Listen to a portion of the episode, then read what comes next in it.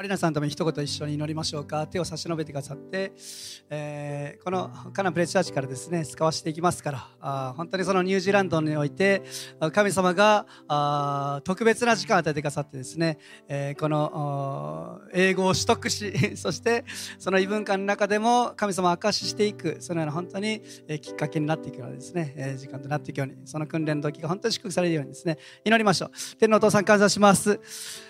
えー、2年間の KBI での学びを終えてこのいよいよ今週から札幌を立ちニュージーランドに向かっていきます。そこで1年間その教会に仕えそして英語の勉強に励んでいきます。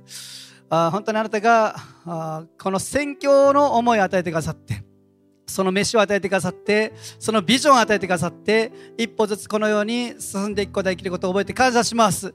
すべてはああなたの御言葉によって始まりそしてあなたによって完成していくことを覚えて感謝します。どうぞマリナさんが歩むすべてのその領域において主の守りがありますように主の導きがありますようにそしていつも主の備えがありそして一つ一つの出会いが祝福されてきますように導いてください。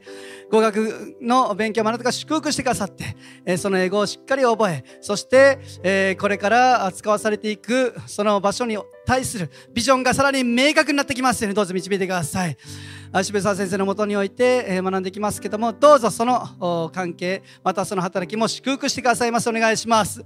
体調を守ってくださっていつも異文化の中ですからいろんなことあるかもしれません。人間関係においてもいつもあなたの祝福がありますように守りがありますようにどうぞ導いてください。イエス様の皆でこの器をその場所に使わします。どうぞ導いてくださいますように委ねてイエス様のお名前とお願いします。アメンはい感謝しますじゃあ頑張って行ってきてくださいね。えー、報告をまた楽しみにしています。ねえー、私もマリナさんが行ってる間に一回ニュージーランド行きたいなと思ってですね、あの、冬とかどうだろうなって考えてますね。冬は、向こうは夏ですからね、こっちの冬はね。えー、って言ったら、ね、えもう一人ね高砂教会から、ね、卒業してそっち行ってる、ね、人がいるみたいなんですけどもその教会のですね伝道師とですね話しててじゃあ一緒に行きましょうかみたいなんですねちょっと盛り上がってましたけどね。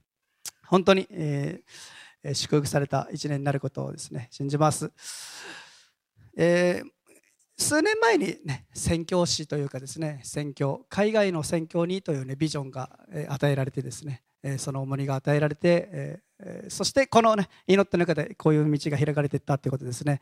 いいですね。カナンプレチャーチからねどんどんこの海外へね、えー、使わされていく人たちが起こされていくこと本当に私たちは祝福しそして期待していきたいと思います。アメン宣教はですね、もう私たち委ねられている領域も山ほどありますから、ね、日本にいても宣教には困りません、ね。目の前にたくさん対象がいますからね。でもそこだけじゃなくてですね、私たちは本当に国を越えて、文化を超えて、言葉を超えて、そして使わされていく。それは本当にイエス様が私たちに与えてくださっている使命であることを覚えて感謝します。アメン。えっ、ー、と、少しですね、ちょっとあんまり長くはならないようにですね、御言葉を分かち合っていきたいと思いますけども、実はですね、今日、私にとってもすごく特別な日でですね、実は今日ですね、えー、12回目の結婚記念日なんですね。ねね私と奥様のですね。えー、それでね、えー、今日は子供たちをね、じじばばに預けてですね、ちょっと夜までですね、ちょっと遊びに行こうかなと思ってますけど、この後ね。えー、振り返ってみたらですね結婚してからね最初の方はもうやっぱ喧嘩ばっかしてたなと思うんですよね、えー、夫婦喧嘩というかですねやっぱ合わないところもありますしね。年齢も結構離れててですねそもそも男性と女性って違いますからね。よく結婚して一度も喧嘩したことないの私たちっていうようなねなんかそういう夫婦の話を聞く時がですねあってですねいやこんなことありえないと、ね、あるんかなと。不思議でしょうがなかったんですけどもでもね、えー、最近すごく仲良くてですねなんかこうとと 解かれてきたんかなとか、ね、お互いになんかこうね角が解かれてですねなんか相手が変わるのを待つよりですね自分が変わっていくことをですね求めていくというか本当にそういうところになってってなんかこうね夫婦というの関係が築かれていくんだなということをですね考えるそんな日々ですけども。まあ、私たちが本当に目指していくのはこの国のリバイバルそして神様の御国が表されていくことですけどもやはりそのために何が必要かということをですね今日一緒に考えていきたいんです。自分が変わっていくということですね。はい、えー、日本最北に植えてあるですねこの桜の木があるんですね。ちょっと出してもらっていいですか？はい、これね、日本最北の桜の木だそうです。ね、一番北のですね、稚内稚内のでこれですね、えー、咲いてる桜なんですけども、これでですね、実はある人が、ある芸人がですね、えー、水曜日のダウンタウンというですね、テレビの番組の企画で植えた木なんですね。ちょっと出してもらっていいですか？あこの赤津っていうね、えー、お相撲さんの格好をしてですね、まあ、このネタをやる赤津っていうね芸人なんですけども彼がですねこの「水曜日のダウンタウン」という番組の企画で、えー、この、ね、桜の木を植えたんですけどもどんな企画かって言ったらですね福島に彼住んでるんですよ。で福島からゴミ拾いをして よく彼はこの番組でゴミ拾いさせられてるんですけども、その花見のシーズンにそのゴミ拾いをして、その拾ったゴミをリサイクル出してですね、そしてその集まっていく、リサイクル出して得る、そのなんていうんですか、お金で、それを貯めてって、桜の木を桜前線に乗ってって、北海道の一番最北まで行って植えることできるかみたいな、その企画なんですよね。で、彼頑張って1ヶ月ぐらいですね、ゴミをひたすら拾い続けてですね、そしてこの日本の最北のね、北海道の一番上にですね、桜の木を植えることができたんですけども、もうね、面白いというかですね、いや、ようやるなと、さすが芸人だなと、体張りながら頑張るんですよ。ね、まあ、よくそのね、企画で彼はゴミ拾いしたりしてたんですけども、そのうちこう火がついていくというかね、そのなんか使命感というかですね、やってるんですよね。で、もうそのゴミまで拾いに行くのみたいなところのゴミまでですね、一生懸命拾いに行ったりとかですね、もう誰もやってないのに一人で裸の格好でずっと拾いすぎてたりとかですね、えー、もう冬のシーズン超えて、まだ春の寒い時期でした。ね、7度ぐらいの時にですね、裸でやってるわけですよ。ね、ある時にはですね、もう水温5度ぐらいの川に飛び込んでですね、1個のペットボトルを取りに行ったりとかですね、いや、芸人魂ってすごいなと思いながらですね、私もそれ見てたんですけども、番組のスタッフが聞いたんですね。なんでそこまでするんですかと。えー、そんな川の一個ぐらいね、大したお金になんないんですよね。なんでそこまでするんですかって言って彼がね、いいこと言ったんですよね。誰も拾いに行かないから。俺がやるしかないんで。ってかっこいい。マジかと。ね、誰も拾わないから自分が拾うってね。えー、そうやって言ってですね彼はゴミ拾い拾い続けてですねあの桜の木を植えていったんですけども誰かがやってくれるから待つとかですね、えー、状況が変わっていくのを待っていく言ってもですねなかなか状況って変わっていかないわけですよね。特に私たちはリバイバルを求めています。この地の救いを求めています。神の国が本当にこの地に来ることを熱心に求めています。求めるって何でしょうか？ただ待っていることでしょうか？はっきり言います。待っててもね、変わらないんですよ。ね。待ってても変わらない。自分がそのために何ができるのか、自分のうちで何が変わっていくのか、そこから始まっていくんじゃないかなっていうことをですね、思わされるんですね。何年も前から教会にいて聞かされてきたテーマ、いろんな集会に行って聞かされてきた一つのテーマがあります。それはどういうテーマかっつったら、日本のリバイバルはどこから来るのか、どこから起こるのかっていうテーマです。これね、面白いですよ。北海道にいたらね、北海道の先生たち言うんですよ。北海道からリバイバルが来ますよ。沖縄に行ったら何て言うか、沖縄からリバイバル来ますって言うんですよね。大阪に行ったらどうでしょうか？大阪からリバイバル来ますって言うんですよ。もうどこに行ってもね、みんなに言うの。自分のところに。ここからリバイバルは起こります。ある時ね、韓国に行ったんですよね。そ韓国の先生が言ったの。韓国から日本のリバイバル来ます。いや、なんでやねんみたいな。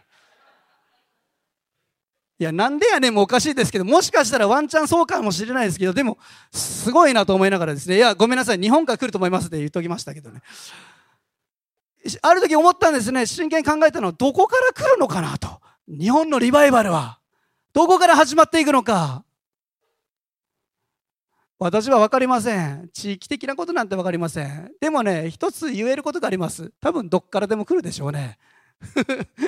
みんなが祈ってるわけですよ。北海道から沖縄から神様大変ですねどこにしようかなみたいなね手っ取り早いのはねどっからでもいいっていうことですただ一つはっきり言えることはリバイバルは地域がどうこうというよりもあなたから起こります。あなたから始まっていく。私から始まっていくんです。私が始まっていく。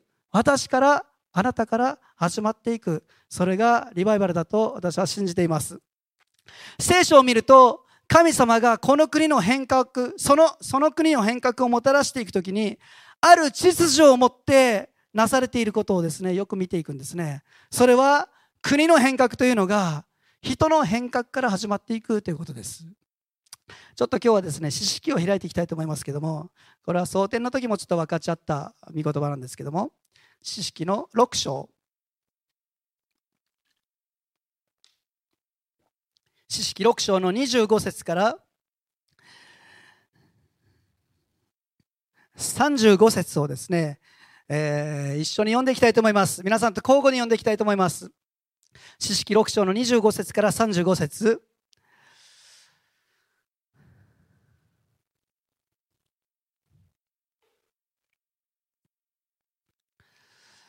はい。それでは、あ私が読みます。その夜、主はギデオンに仰せられた。あなたの父のお牛、7歳の第二のお牛を取り、あなたの父が持っているバールの祭壇を取り壊し、そのそばのアシェラ像を切り倒せ。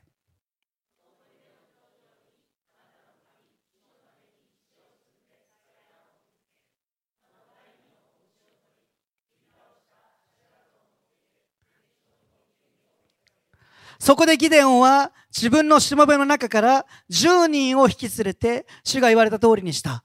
彼は父の家の者や町の人々を恐れたので昼間それをせず夜それを行った。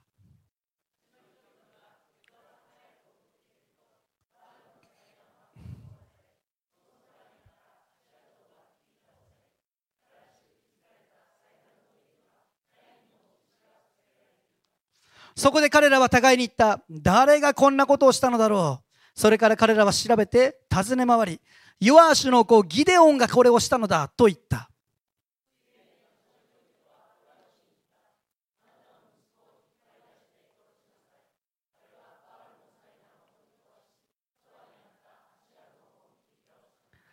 するとヨアシは自分に向かって立っているすべてのものに言った。あなた方はバールのために争っているのかそれとも彼を救おうとするのかバールのために争う者は朝までに殺されてしまう。もしバールが神であるなら自分の祭壇が壊されたのだから自分で争えば争えばよいのだ。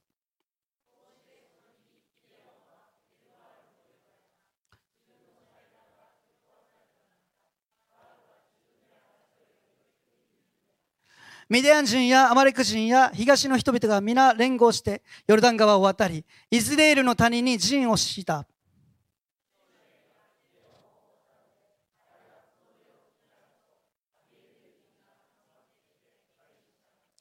ギデンはマナセの全域に死者を使わした。それで彼らもまた呼び集められ、彼に従った。彼はまたアシェル、ゼブルン、そしてナフタリに死者を使わしたので、彼らは合流して登ってきた。はい、感謝します。知識のですね、話、ストーリーはですね、読んでいたらちょっと疲れてくるんですよね。なんでかって言ったらですね、イスラエルの民が 神様に立ち返ったと思ったらですね、もうその裁きつかさ、国のリーダーが現れている時は、ね、信仰のリーダーが現れて現れている時は神様に従うんだけども、そのリーダーがいなくなったらまた神に背く。そして偶像礼拝を始める。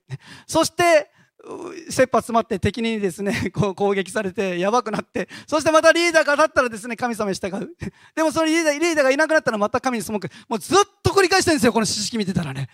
いい加減せよと、ね、同じこと何回やってんのと思うのがですね、知識なんですけども、まあそんな中で、まあ、強大なミディアン人というですね、敵にイスラエルが攻め込まれていくんですね。その時に神様が立てた、用いた器、さばきつかさがギデオンというね、勇者だったんですよ。ギデオンの話は皆さん何回か聞いたことあると思います。彼についてですね、一言なんか言ってくださいって言ったらですね、多くの人が、あギデオンはあ臆病な人でしたよねって言ったりします。きっとその話はですね、知ってる人多いんじゃないかな。ミディアン人が攻めてきた、攻めてるのがですね、怖くて、ギデオンはもう酒舟の中に隠れて作業してたりとかですね。もうとにかくですね、神様があなたを使わせようと言ってもですね、いや、私は小さいんで、私は弱いんで、私の部族は一番ちっちゃい部族だし、私は弱いし若いし、つってですね、なかなか信じようとできなかった、そのギデオンですね。で、このギデオンに対してですね、神様が、勇士を私があなたと共にいるんだよと言って使わしていくんですけども、そんな中で、ある夜に主からの語りかけがギデオンにあったんですね。それがどんな語りかけかといったら、あなたの父のバールの祭壇とアシェラ像を切り倒せ。そして私のために祭壇を築き、全焼の生贄を捧げよう。っていうわけですよ。神様がミデアン人とのこの大きな戦いの前にはっきりさせたかったこと、どうしてもやらやりたかったこと、これをやらないと進めないと判断したこと、それはあなたの持っている、あなたの父が持っているバールの像、バールの祭壇を取り壊し、アシェラ像を切り倒せ。そして私のために祭壇を築けってことですよね。当時、イスラエルは神様をもちろん信じてたと知っていました。でも同時にバールの神にも仕えていたんですよね。いやそんなことありえるのかと、え、つまり偶像礼拝もしてたってことなんですよ。そんなことありえるんでしょうか、ね、神様を知っていながら偶像礼拝もしているっていうね。そんなこと可能なんでしょうか？可能だったんですよ。可能だったの？この人たちね。神なんて一つじゃなくてもいいという風潮というのはこの当時だけじゃなくて実はこの日本においても言えることかもしれませんね。えー、よく神様を知らない人たちと話す中でですね私もこういう声を聞くんですけども、えー、キリスト教はね一つの神しかダメって言うでしょうと、ね、なんでなんですかって言われて。なんでなんですか、ね。いや神様何人もいてどうすんのっていう話になるんですけども。でも多くの人たちは思ってます。いやいっぱいいた方がいいじゃないですか。実際に日本もそうですね。結婚式は教会で。お葬式は仏教式で、ね、初詣は神社に行ってとかですね。その時その時の神様に手伝ってもらっていろんな神様に助けてもらいながら行ったらいいでしょう。というのがむしろ日本もそうです。うん、これね不思議な考え方じゃないんですよ。大体の人がそういう考え方で生きています。クリスチャンはね、いや、一本で行きましょう。イエス様一本で行きますっていうふうになった人ですけども、多くの人たちは、いや、何人もいたでもいいでしょうという感覚ですよ。イスラエルの民もそうだったの。誠の神も知ってるけども、バールの偶像、バールの神様もにも仕えている、その祭壇も持ってたわけです。アシェラ像も建ててたわけです。だからミディアン人にの手に神様はこの民を渡したんですよね。神様がギデオンに命じたのはまずその状況あなたの家あなたの父の家その罪を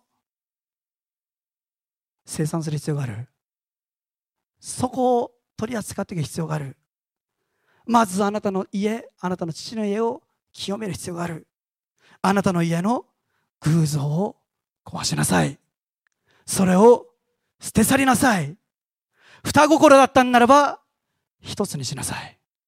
私、私のためだけに祭壇を築きなさい。ってことだったんですよね。偶像って何でしょうか？偶像。神様以上によりどころにしているものかもしれません。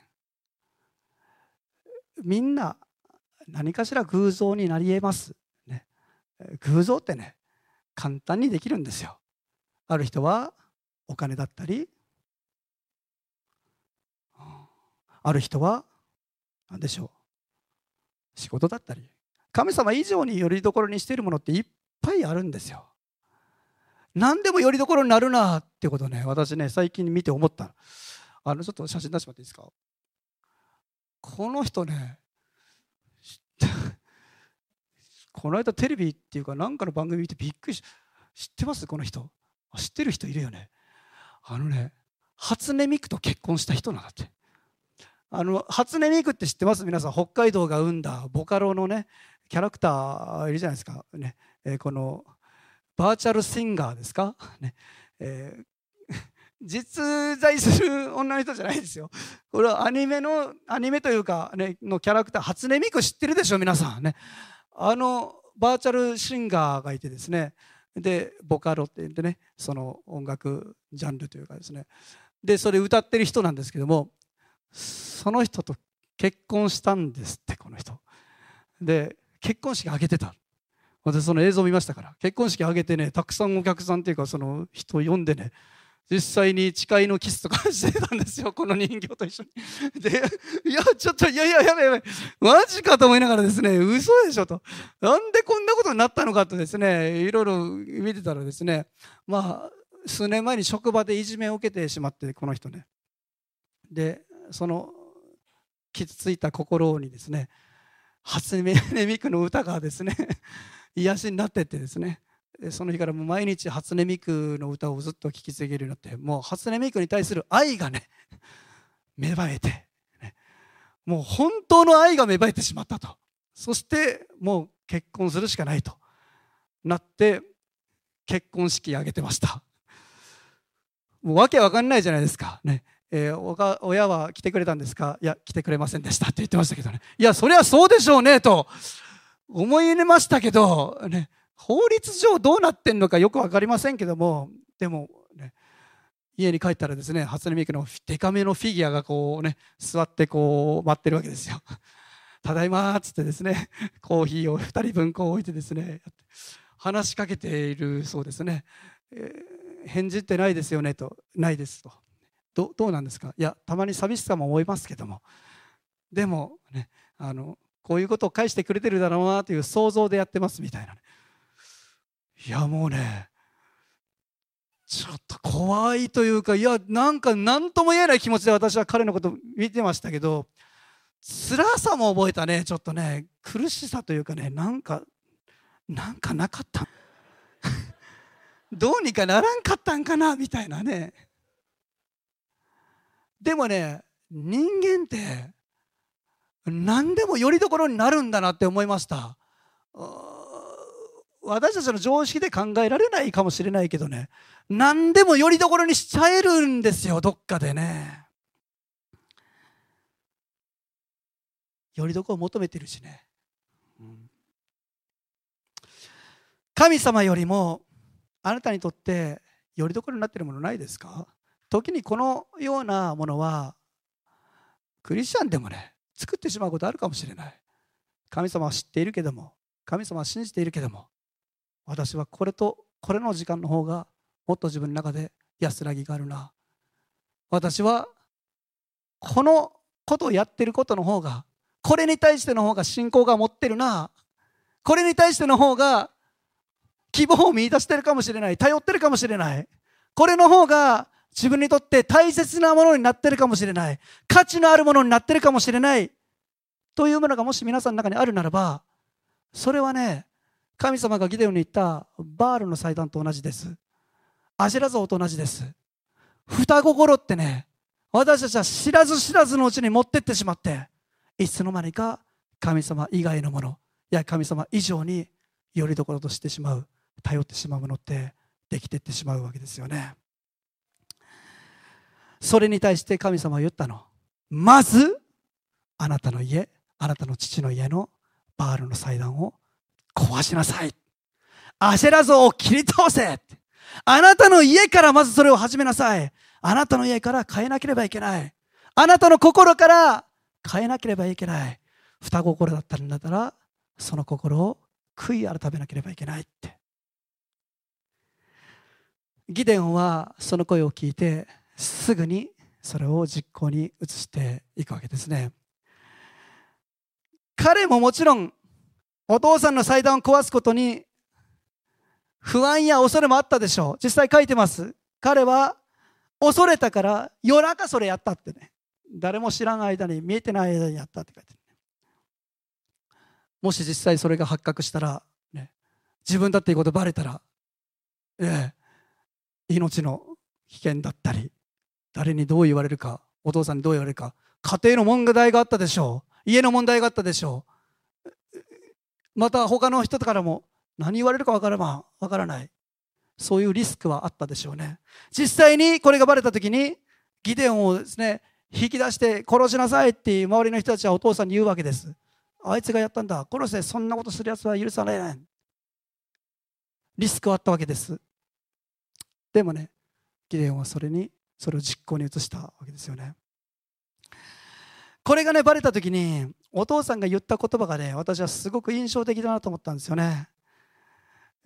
何て言ったかっつったらねいやバールが自分でやればいいでしょうって言ったんですよ。ギデオンギデオンを殺せって周りの人が言った時にですねいやバールが自分の祭壇壊されたんだったらバールが神なんだったら自分でギデオンを殺せばいいやんっていうね言ったんですよね。めちゃくちゃ確信ついてることをお父さん言ったなと思ってね。できるわけないんですよね。世のものが何の力もないんですよ。ね。全部そうです。救いをもたらすことができるものなんて私たちの周り世の中にはないわけです。ね。それを頼っていたんだっていうことにですねきっとその時お父さんもなんか気づかされてったのかもしれませんけども。ピアノ弾いてもらっていいですか？私はこれの一連のですね流れを見ていく中で、うん、本当に神様がこの日本を覚えそして私たちの祈りを聞いていくときにやはりここをちゃんと通らなければここを無視しては先に進もうとされないんじゃないかなっていうことをすごくなんか思わされるわけですよね。うん、双心ってねやっぱり私たちのうちにねどっかでできてしまいます。神様以上によりどころとしているもの。それに対して神様はないがしろにする方じゃないんですよね。無視する方でもないです。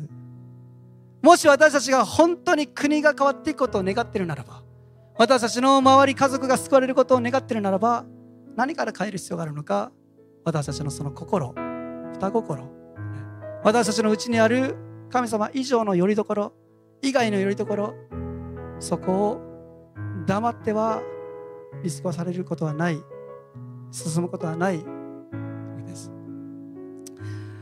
ギデオンは臆病者でした。実際に彼は隠れてそして逃げて生きてきたかもしれません。しかしなぜそんなギデオンが選ばれたのか。私はね彼が選ばれる資格が一つあったとするならば彼はね神様の御声を聞いた聞けたってことですよ、ね、聞けたの。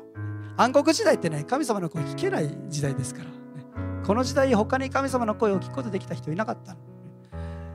聞けただけじゃなくて彼はその声に従ったんですよね。そしてすぐにその行動を移してきました。自分の家から変えていく必要がある。自分の家から変えていく必要がある。その心がですね本当にこの義伝を勇者へと導いていったんじゃないかなって私は思うわけですね。この後実際義伝はこう書いてるんですね。34節。主の霊が義伝を覆ったので彼が角辺を吹き鳴らすとアビエゼル人たちが人が集まってきて彼に従った。主の霊が彼を覆ったって書いてる。生産し自分の家のその部分。そこに本当に悔い改めそして神様に絞っていった時に主の霊が彼を追ったって、えー、聖書は書いています。ザブまず自分の変革をですね神様は求めています。自分たちの家から始まっていくわけですね。皆さんにもう一度聞きます。私たちのうちに双心のものはないでしょうか？双心のもの神様以外によりどころとしているものはないでしょうか？神様以上にいつの間にか頼っているものってないでしょうか？もしあるならば主は今日それを取り壊すように私たちに言っています。それを切り倒すように言ってるかもしれない。そして私のために祭壇を築きなさい。あなたの家にあなたの生活の中にまず私のために祭壇を築きなさい。そこから始まっていくんだよ。大きな戦いが起こっていくその時に主はあなたに求めているのはまずあなたの家からそれをしていきなさい。変えていきなさい。ですね。アメン。国の変革それはどこから起こっていくのか。リバイバルはどこから始まっていくのか。あなたから始まります。アメン。あなたの家から始まっていきます。アメン、えー、さっきも言いました。私は今日ですね、え、結婚記念日でですねあ夫婦の関係を考えた時にですねなぜやってくることができたのか、ねえー、他でもないです。一人の人を愛し続けることができるからですよね。もし私の中に妻以外にですねよりどころするとするような人がいたりとかですねそういうものが入ってきたりとかしたら私はこの夫婦関係を続けることできません。結婚生活って続いていくことできないんですよ。神様は私たちその関係を本当に求めています。ね。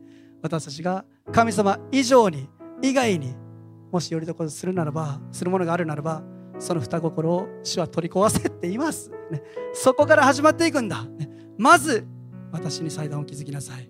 まず私との関係を求めていきなさい。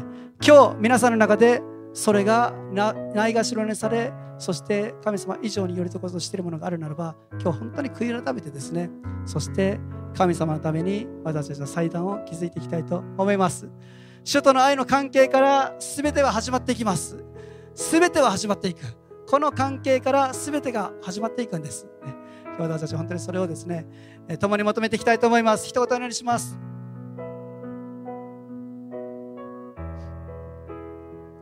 天のお父さん感謝します。私たちはあなた以外によりどころをするものが次々と出てきてしまう。そのような弱い存在かもしれません。しかしあなたは私たちを愛しているがために私たちに一つのことを求めています。それは何か？双心から立ち返り。そしてその心を取り壊し切り倒し。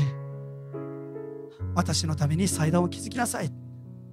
悔い改めて私一本になっていきなさい。私をよりどことしなさい。そのように私たちに呼びかけてくださっていることを覚えて感謝します。ギデオンはその呼びかけに聞き従いまず自分の家からそれを始めていきました。その時に精霊の力が望み彼は勇者と変えられそしてイスラエルに大いなる勝利をもたらしていくそのような人物になりました。私たちもそうです。まず私たちの家からそれが始まってきますように。私たちの生活から始まってきますように。私たちの心からそれが始まってきますように。この日本の救いこの境町の救い職場の救い家族の救いそれらは私から始まります。私から始まっていきます。どうぞ私たちの生活の中でもしその拠り所としているものがあったならばそれを取り壊してくださいますように。切り倒してくださいますように。そして今日それを悔い改め神様あなたに私たちが心を注いでいきますように。あなたを何よりも価値のあるものとし何よりも大切な存在としあなたを愛しよりどころとすることができますように助けてください。今それぞれの口で祈っていきましょうか。自分の口で祈っていきましょう。もしそのことを神様に心を示されているものがあるならば具体的にそれを挙げて今祈っていきましょう。私たちのうちにあるバールの祭壇を取り壊す。そして私たちのうちにあるアセラの像を切り倒す。そして私の心に今主への祭壇を築きます。そのようにですね、まあ、宣言し告白し今自分の口で一緒に祈っていきましょう。祈りしましょう。